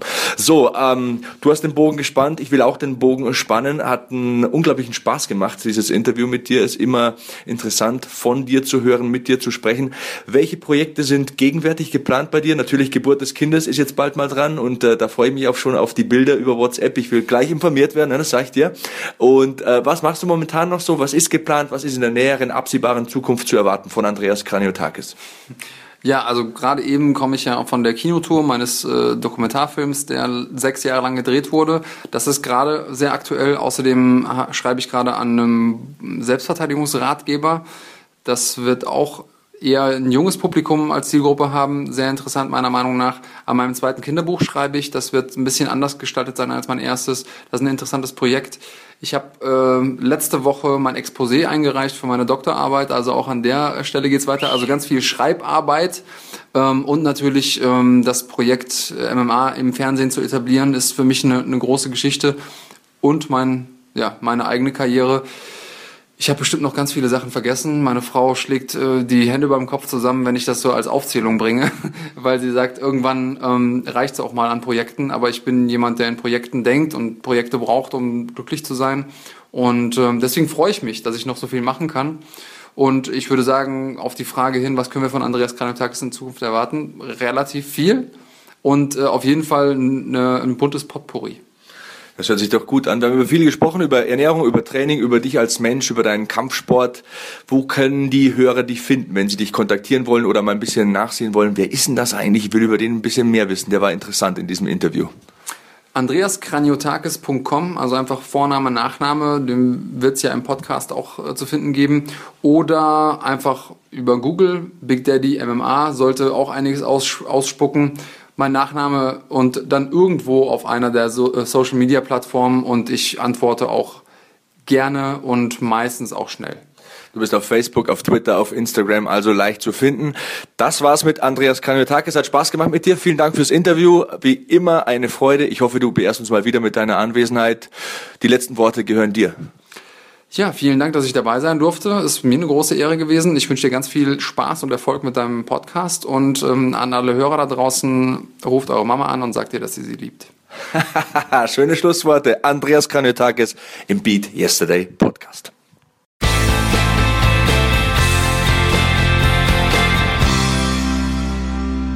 Das war das Interview mit Andreas Big Daddy Kraniotakis und der Name, der passt ja mittlerweile im doppelten Sinne wie die Faust aufs Auge. Auch das ein gewolltes Wortspiel, ist ja MMA-Kämpfer. Er ist ja mittlerweile auch Daddy. Also nochmal Glückwunsch an ihn und seine bezaubernde Frau Lena. Sie haben ein kleines süßes Töchterlein bekommen und die ist gut aufgehoben bei so fantastischen Eltern. Und ich denke, so stelle ich es mir wenigstens vor, dass die positive Energie auch auf euch ein bisschen übergegangen ist. Denn ein positiver Mensch ist Andreas. Ich hoffe, wir können ihn in der Zukunft nochmal hier in den Beat Yesterday Podcast holen. Aber ihr habt, so denke ich, einen sehr guten ersten Eindruck von ihm bekommen. Ja, also wenn es euch so geht wie mir, dann könnt ihr Andreas stundenlang zuhören, denn da spricht ein erwachsener Mann, der weiß, was er tut. Ähm, habe auch schon viele Ratschläge von ihm versucht in die Tat umzusetzen. Äh, ist nicht immer einfach, denn gut, er ist MMA-Kämpfer, ne? Also das ist immer noch mal eine ganz andere Liga, aber da kann man von lernen und ich würde mich auch freuen, wenn Andreas noch mal hier in den Beat Yesterday Podcast zurückkommt. Sebastian, du hast einen veganen Selbstversuch gemacht und da hatte ich super viel Respekt vor. Ähm, erzähl mal, warum, wieso das Ganze und wie bist du es angegangen? Respekt ist ein Wort, das ich hier auch nochmal explizit benutzen möchte, nur nicht nur weil es eine gute Überleitung ist, sondern weil ich auch sau viel Respekt habe vor Veganern. Ich finde es sehr bewundernswert. Ähm, dass man einfach seine eigenen Gelüste, seine eigenen Präferenzen, seine, ja, seine Geschmacksempfindungen hinten anstellt und sagt, okay, aus ähm, Liebe zu Tieren, aus Liebe zu Lebewesen, der Umwelt zuliebe treffe ich die Entscheidung und ernähre mich vegan, lebe vegan. Also das ist das große Wort, das ich am Anfang nochmal voranstellen möchte. Echt toll. Also Veganer zu sein, Respekt, aber die Woche, ja, die Woche, die ich gemacht habe, war eigentlich nicht allzu schwierig. Also eine Woche vegan zu leben, ist mir ziemlich leicht gefallen. Es war eine Woche, in der ich viel von zu Hause aus gearbeitet habe. Es fiel mir leicht, die Lebensmittel im Vorfeld zuzubereiten. Ich habe mich auch viel informiert, habe mich am Wochenende, meine Frau ist ja im achten Monat schwanger, die schläft ja mittags mal und die Kleine auch, die ist ja noch zwei Jahre alt, habe mich am Wochenende mittags mal hingesetzt, als da Ruhe war im Haus, habe ein bisschen auf YouTube gestöbert, habe auf Google ein bisschen eingegeben und bei Wikipedia nach nachgeforscht und äh, ja, habe mir einen kleinen Plan gemacht, habe mir zurechtgelegt, was kann man denn essen, welche Tofu-Rezepte gibt es, was gibt Soja so her, ähm, Mandelmilch, wo kann ich die kaufen, hier ums Eck, äh, weil ich ja keine Kuhmilch trinken darf und so weiter und so fort. Ich bin zu dem Entschluss gekommen, dass eine Woche vegane Ernährung kein Problem ist. Ich glaube, ich hätte auch dauerhaft kein Problem damit, ähm, Vegetarier zu sein. Ganz im Gegenteil. Ähm, da kann ich ja Eier essen, da kann ich Hüttenkäse essen, äh, Feta, Quark, Joghurt und so weiter und so fort. Aber ich glaube, dauerhaft Veganer zu sein, vor allem wenn ich dann unterwegs bin, durch die Weltreise, durch die, Weg, durch die Welt fliege, ist das sehr anstrengend. Das ist mal der eine Punkt. Du musst äh, immer die Sojamilch finden an der Kaffeebar. Du musst immer ähm, Lebensmittel und Gerichte finden, die mit keinerlei tierischen Produkten in Verbindung stehen. Und dazu ist es es gibt ja auch sowas noch wie Lebensqualität. Es gibt ja auch noch sowas wie Geschmack. Und ich esse einfach ab und zu gerne mal Fleisch. Das gebe ich zu. Alle vier bis sechs Wochen treffe ich mich mal mit meinen Kumpels. Wir gehen in ein gutes Steakhouse und essen auch mal ein gutes Steak. Das habe ich arg reduziert, habe es zuvor betont. Esse ich auch viel bewusster, aber ich denke, dass ich das nicht ganz reduzieren könnte und auch nicht ganz reduzieren wollte, weil ich auch glaube, dass Eisen, Vitamin B12, Kreatin, im Fleisch enthalten sind, wichtig sind und zu einer ausgewogenen Ernährung gehört, dass man auch ab und zu mal was tierisches isst. Es muss ja nicht das Steak sein, das kann auch der Magerquark sein, etc. irgendwas, aber ganz verzichten möchte ich darauf nicht und glaube ich würde ich auch nicht wollen, weil ich immer den Mittelweg für sinnvoller halte. Ja, und ich finde, das ist auch eine völlig legitime Sache, das genauso zu sagen. Und ich glaube, damit treten wir auch niemandem auf den auf den Schlips. Also ich meine, ich kann verstehen, wenn wenn jetzt äh, wenn ihr jetzt einer der in Anführungsstrichen, ich sage das bewusst in Anführungsstrichen Hardcore-Veganer seid, die jetzt sagen, ah der Hackel spinnt doch, äh, sagt er hier, ist es egoistischen Gründen. Ja, natürlich ist es egoistisch, denn ähm, so gesehen ist ja Veganer sein auch eine egoistische Entscheidung, weil man sagt sich, ich verzichte auf tierische Produkte. Wir sind aber nicht hier dafür da, um euch jetzt was aufzuschwatzen. Also versteht das nicht falsch. Wir wollen euch jetzt nicht den Fleischkonsum verherrlichen und sagen, esst auf jeden Fall Fleisch. Ganz im Gegenteil. Esst bewusst Fleisch, nutzt Fleisch als Zugabe zu eurem Essen und äh, dann kann das auch funktionieren. Geht bewusst damit um. Wo kommt es her? Ähm, zahlt auch gerne mal einen Euro mehr dafür, nehmt nicht das abgepackte Fleisch vom Discounter, nichts gegen Discounter, aber da muss man dann auch ein bisschen drauf aufpassen und vorsichtig sein und schaut doch auch mal auf beatyesterday.org nach tollen Rezepten, denn es wird wirklich auch viel auf diesem Lifestyle-Magazin, unser Lifestyle-Magazin hier im Internet, wird das ähm, natürlich auch ähm, ja, gezeigt. Tolle Rezepte, wie kann man das wunderbar nutzen. Vegane Ernährung ähm, du hast gesagt, du hast sehr viel mit Soja gearbeitet, sehr viel mit Tofu gearbeitet. Ähm, das ist natürlich auch, das hast du auch gemerkt, ein bisschen aufwendiger in der, in der Verarbeitung. Ne? Es ist viel zeitaufwendiger, das mal das eine. Wie gesagt, ich habe eine Woche gewählt, ähm, von der ich wusste, dass ich viel von zu Hause aus arbeiten würde. Und äh, ja, es ist zeitaufwendiger, man muss bewusster überlegen, man muss mehr recherchieren. Ähm, zum Beispiel, ich habe mir Sojaschnitzel gekauft und die musst du ja zuerst mal in Brühe aufkochen. Ansonsten reißt du die Fleischpackung auf oder holst das Fleisch vom Biometzger aus der Verpackung, schmeißt in die Pfanne und los geht's. Und Fleisch hat ja auch mehr Eigengeschmack. Du musst bei der veganen Ernährung mehr würzen, dich mehr mit der Wirkung von Gewürzen beschäftigen und so weiter und so fort. Also es bedarf einiges ähm, an Vorbereitung. Man muss natürlich auch länger kochen, das muss man in Kauf nehmen. Ähm, man muss sich damit beschäftigen. Aber mein Fazit lautet, diese Woche hat mir vom Training her nicht geschadet. Ganz im Gegenteil, ich habe mich sogar manchmal ein bisschen leicht, leichter gefühlt, weil ich ja jemand bin, der auch Fisch und Fleisch isst. Das war richtig mal ein bisschen erleichternd in der Woche. Ich habe auch nichts Negatives gespürt. Das Training hat nicht drunter gelitten. Und ich möchte auch nochmals sagen, Respekt vor allen Veganern. Sau viel Respekt unbeabsichtigt dieses Wortspiel vor den Veganern. Äh, es ist eine tolle Entscheidung, so zu leben. Ich glaube nicht, dass ich es dauerhaft könnte. Okay, aber du hast es versucht und äh, ja, ich kann auch nur empfehlen, euch, euch mal an sowas auch ranzuwagen, ja. Also seid offen dafür, seid offen für Neues. So, das ist, glaube ich, so die Quintessenz des Ganzen. Ähm, ein Thema, was ich mit dir noch besprechen wollte, ist Alkohol und äh, Training oder Alkohol und Sport generell. Ähm, man kennt das ja, man macht Sport und dann danach nimmt man sich das Weizenbier und sagt, ach, das schmeckt gerade so gut oder das Radler oder sowas. Ähm, oder auch alkoholfreie Biersorten gibt es da ja noch und nöcher. Da können wir in einer anderen Ausgabe nochmal drüber sprechen. Aber generell, wenn ich jetzt, wenn wir jetzt beim Fitnesssport bleiben und Alkohol, macht Alkohol ähm, die sportlichen Resultate kaputt oder ähm, ist mal ein Glas nicht so schlimm? Erstens äh, darf ich hier nicht von mir ausgehen, denn ähm, ich war in meiner Kindheit viel bei meiner Oma. Die hatte einen Gasthof und einen großen Bauernhof und die hat mir immer gesagt, die, die da sieben, acht Biere auf der Rechnung stehen haben, das sind Versager. Ob das jetzt sinnvoll war oder nicht, das überlasse ich jedem selben. Es ist mehr die Dampfhammer-Methode auf jeden Fall. So ist halt meine Oma, auch heute noch. Ähm, ich darf da nicht von mir ausgehen, denn mir wurde von der Kindheit aus eingebläut oder von Kindheitstagen an eingebläut, dass Alkohol nicht gut ist. Auch hier die Antwort in Maßen, nicht in Massen auch wieder passend, denn hier in München gibt es ja die Massen, ne? auf dem Oktoberfest zum Beispiel.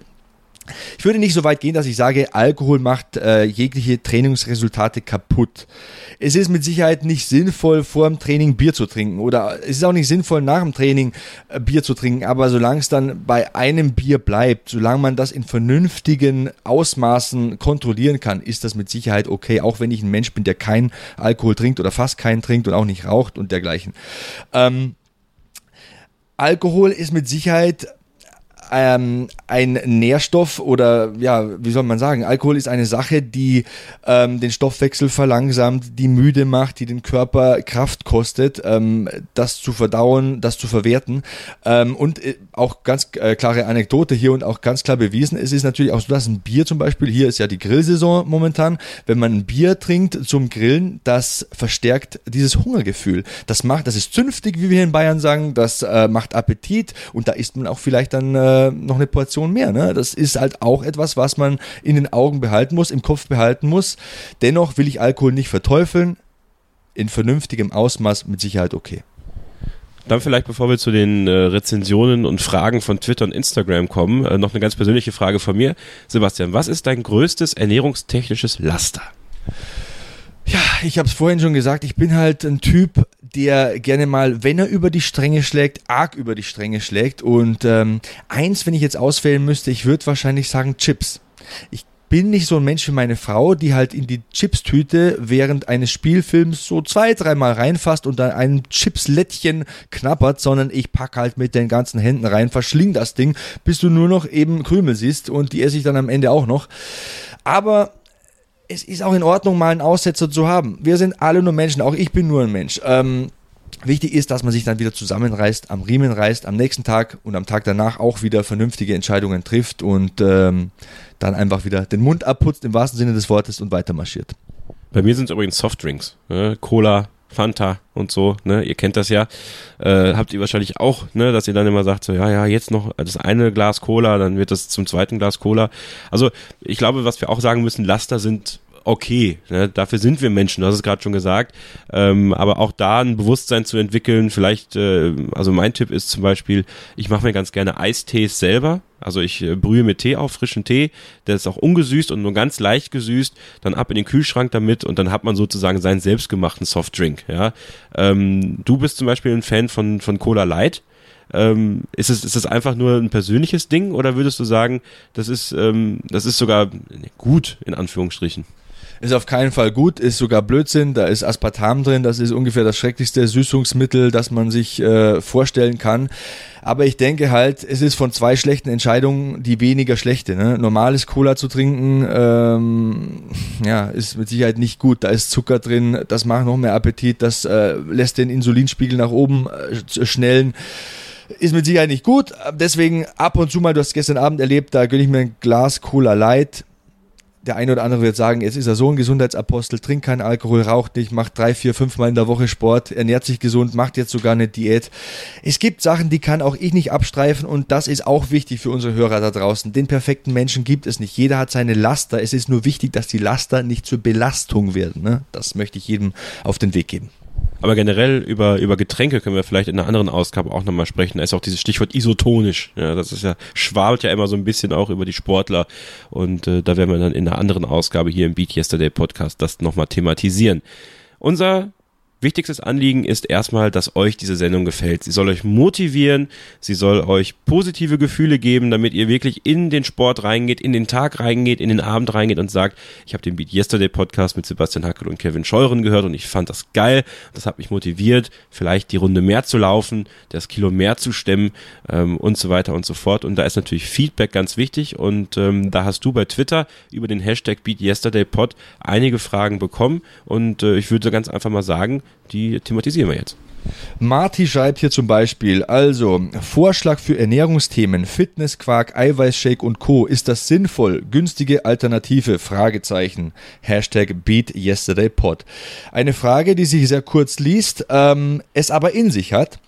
Fitnessquark, Fitnessmüsli und dergleichen, das ist für mich alles Blödsinn, denn ähm, ich kann mir Magerquark kaufen und kann den so süßen, dass ich nachvollziehen kann, was ist denn da drin.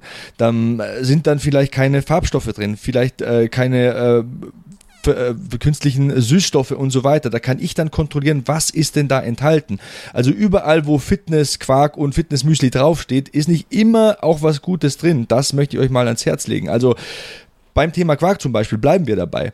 Wenn ihr euch Magerquark kauft, dann könnt ihr damit Stevia zum Beispiel süßen. Ihr könnt Zimt nehmen. Ich habe dieses Geheimnis, ich rühre ein bisschen Orangensaft rein. Also da kann man mit vernünftigen Zutaten was Leckeres zaubern und ähm, da steht vielleicht nicht Fitnessquark drauf, aber es ist tatsächlich gesund und es ist tatsächlich sinnvoll. Ne?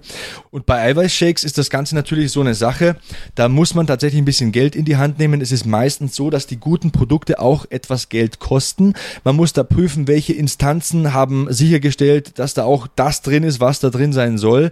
Und die Gefahr, die lauert bei Eiweißshakes tatsächlich auch darin, dass viele Kohlenhydrate und Zuckerarten enthalten sein können, damit das Ganze gut schmeckt. Also was ich damit sagen will, ist, ein Eiweißshake, der sehr gut schmeckt, ist nicht unbedingt immer sehr gut.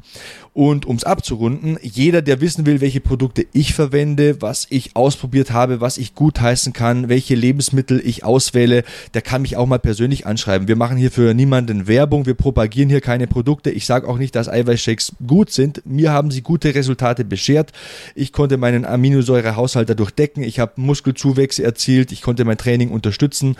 Aber was man hier auch vielleicht nochmal allgemein auf den Weg geben kann, das haben ja auch viele gefragt, ähm, welche Proteinquellen, auch welche Kohlenhydratquellen, welche Fettquellen ich auswähle. Also Proteinquellen sind zum Beispiel natürlich Fleisch oder Fisch, aber wer kein Fleisch essen will und auch keinen Fisch, der kann natürlich auch Eier nehmen. Wer keine Eier nehmen will, der kann Quark, Joghurt, Hüttenkäse, Soja oder Tofu nehmen. Ne? Da gibt's so viel auf dieser Welt. Wir leben in einem tollen Land, da gibt's eine breite Masse an Produkten. Ist vielleicht auch manchmal Fluch oder Segen, weil manchmal verliert man den Überblick. Und äh, zu den Kohlenhydratquellen Reis, Süßkartoffeln, Haferflocken, wenn Brot, dann Vollkornbrot und bei den Fetten natürlich Nüsse mit Olivenöl kochen und so weiter und so fort, ohne dass ich hier zu sehr in die Tiefe gehe. Das ist mit der Arnold Schwarzenegger Methode. Acht Eier in ein Glas und runtergurgeln. Das ist natürlich völliger Blödsinn. Also es macht keinen Unterschied, ob du Eier kochst oder in einer, da gibt's ja diese beschichteten Pfannen, da braucht man ja auch gar kein Fett dazu, oder da rausbrätst, das macht gar keinen Unterschied. Die Nährwerte bleiben dieselbe, das Eiweiß bleibt dasselbe. Das Einzige, und das ist einem Freund von mir passiert, du kannst dir eine ähm, Salmonellenvergiftung zuziehen, äh, wenn du die Eier roh isst. Und das, liebe Freunde der Sonne, würde ich keinem empfehlen. Mach das bitte nicht, äh, der hat da lange damit gekämpft. Weil immer Thema Eiweiß. Im Eigelb ist mehr Eiweiß drin als im Eiweiß, im Eiklar, ne? Ja, ähm, im, ähm, im Eigelb sind tatsächlich mehr Aminosäuren enthalten, aber auch mehr Fett. Das heißt, wenn Leute ihr Fett monitoren wollen, dann äh, schickt es sich da ein bisschen mehr Eiklar ins Omelett zu geben als Eigelb. Aber auch das muss jeder selbst wissen. Es gibt da vielleicht Leute draußen, die sagen, ey, ich will nicht das halbe Ei wegschmeißen oder so. Mein Tipp, meine Frau hebt immer das Eigelb auf. Ich schmeißt wirklich kein einziges weg. Die macht gerne Kuchen und dann lädt sie ihre Freundinnen ein und dann hat jeder was davon. Der Hackel hat sein Eiweiß, die anderen ihr Eigelb. Weitere Fragen.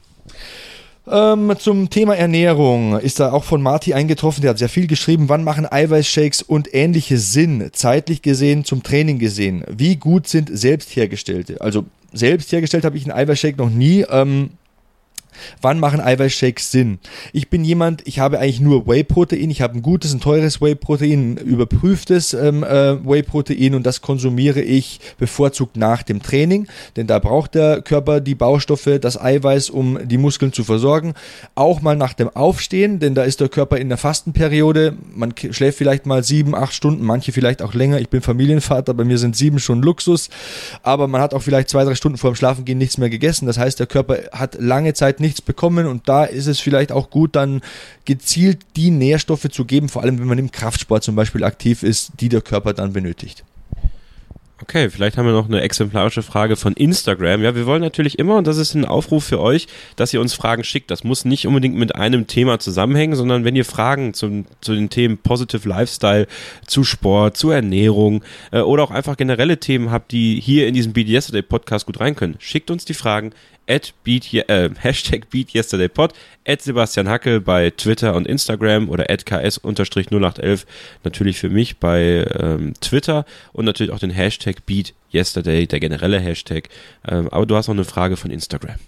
Die kommt von Luigi underscore x clean, also der ist wohl clean, sehr sauber. Kannst du mal deinen Ernährungsplan zeigen oder ein paar Beispiele nennen? LG Luigi Langella. Toller Name eine Alliteration sozusagen. Ähm, danke für die Frage, Luigi. Ja, ich kann mal meinen Ernährungsplan oder einen beispielhaften Tag von mir posten, denn ich versuche mich ja sehr abwechslungsreich zu ernähren. Wie gesagt, an ein, zwei Tagen in der Woche ist es Fleisch. Ähm, was ganz wichtig ist, worüber wir viel zu wenig gesprochen haben, wie gesagt, wir haben hier viel angekratzt, aber können vielleicht auch in den nächsten Ausgaben noch mehr in die Tiefe gehen, ist Gemüse, ist Obst. Ich möchte hier nochmal das Beispiel nennen. 100 Gramm Haferflocken, 100 Gramm Müsli ist ungefähr so viel wie vier Bananen, wie fünf Äpfel, wie über ein Kilogramm Gemüse, Brokkoli oder dergleichen. Das muss man sich mal vor Augen halten. Also, und nicht nur das, nicht nur um das Sättigungsgefühl zu erzielen. Nein, Gemüse, Obst, das ist wichtig. Zwei Obst beziehungsweise Obst- oder Gemüsemahlzeiten pro Tag sollte man essen. Ich versuche immer zweimal grün ähm, in meinen Mahlzeitplan zu ähm, äh, einzugliedern, denn ähm, Salat, Gurke etc. Ich will ja gar nicht zu sehr in die Tiefe gehen. Ist einfach wichtig. Ballaststoffe, Vitamine, äh, Mineralstoffe, das ist alles, alles sehr wichtig. Was nutzt dir ein riesen Eiweißkonsum oder was nutzen dir gute Kohlenhydrate, wenn du Energie hast, wenn du keine Vitamine zu dir nimmst? Ne? Wenn, das ist einfach nicht gesund. In der Mitte irgendwo den Weg suchen. Ähm, die goldene Mitte, das sollte das Ziel sein, eine ausgewogene, gesunde Ernährung und die führt auch zum Erfolg. Die ist auch unterstützend beim Sport. Unterstützend für uns ist natürlich eine iTunes-Rezension und damit kommen wir schon zum letzten Block unseres Beat Yesterday Podcasts, dieser dritten Ausgabe. Bei iTunes ist natürlich unser Ziel, auch nach oben zu kommen, weiter in den Charts nach vorne zu steigen, damit die Leute aber auch wissen, wer wir sind, was wir machen. Also empfehlt uns weiter. Äh, natürlich auch bei euren Facebook-Freunden, bei euren Twitter-Followern. Sagt denen, dass es uns gibt, dass es eine, eine Podcast-Destination gibt für Positive Lifestyle, für Sport, für Ernährung, für alles das rund um diesen Bereich. Und wenn ihr uns bei iTunes abonniert, dann bekommt ihr jederzeit die neueste Ausgabe des Beat Yesterday Podcasts jeden Monat auf euer Endgerät automatisch heruntergeladen. Ihr verpasst keine Ausgabe mehr. Und wenn ihr noch cooler drauf seid, dann macht ihr eine Rezension und äh, gebt uns am besten fünf Sterne natürlich aber uns natürlich jede Sternewertung ist uns willkommen, denn es ist eure Meinung. Aber ganz wichtig, lasst ein paar Worte da. Lasst uns ein Feedback da. Was können wir besser machen? Was machen wir schon gut? Was machen wir schlecht? Also wir wollen natürlich die Sendung so angenehm wie möglich für euch gestalten, um euch immer ein tolles Produkt zu liefern. Und äh, ja, es ist natürlich ein Podcast, Sebastian, der soll motivieren, der soll anstacheln, dass ihr rausgeht und sagt, boah, ich bin jetzt richtig motiviert, ich hab Bock. Ähm, das kann für den einen oder anderen, wie wir in der iTunes-Rezension bekommen, äh, gesehen haben, ähm, auch ein bisschen zu viel sein.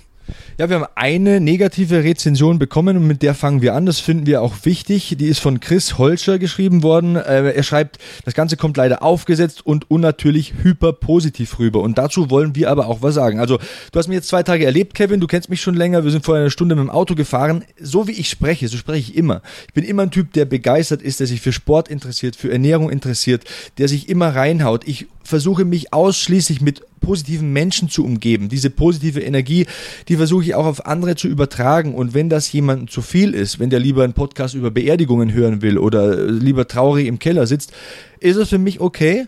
Ähm, es muss aber auch für ihn okay sein, wenn, okay, dann ist dieser Podcast einfach nichts für ihn. Denn es gibt äh, überwiegend positive Rezensionen, wie wir festgestellt haben. Also wir haben äh, viereinhalb Sterne im Schnitt. Das ist schon, ja, fast alles, was man sich wünschen kann. Da fehlt noch ein halbes Sternchen. El Denisso schreibt hier super Gäste, coole Einblicke. Das Ganze bleibt ihm hängen. Ähm, der Tim schreibt, habe gerade die ersten zwei Folgen gehört, gefällt mir bisher sehr, sehr gut. Generell ein spannendes Thema und dazu interessante Gäste, auch die bereits angekündigten in lockerer Atmosphäre. Werde ich jetzt ab jetzt regelmäßig hören. Das freut uns, das finden wir cool und äh, ich kann nur sagen, das ist auch unsere Vision, die wir haben. Wir wollen Menschen aus allen Bereichen, aber aus motivierenden Bereichen haben, die positive Energie ausstrahlen. Wir hatten jetzt den Football Coach, wir hatten die Fernsehmoderatorin, wir haben aber auch den MMA-Kämpfer und nächstes Mal kann es ein Ausdauersportler sein oder ein Schauspieler.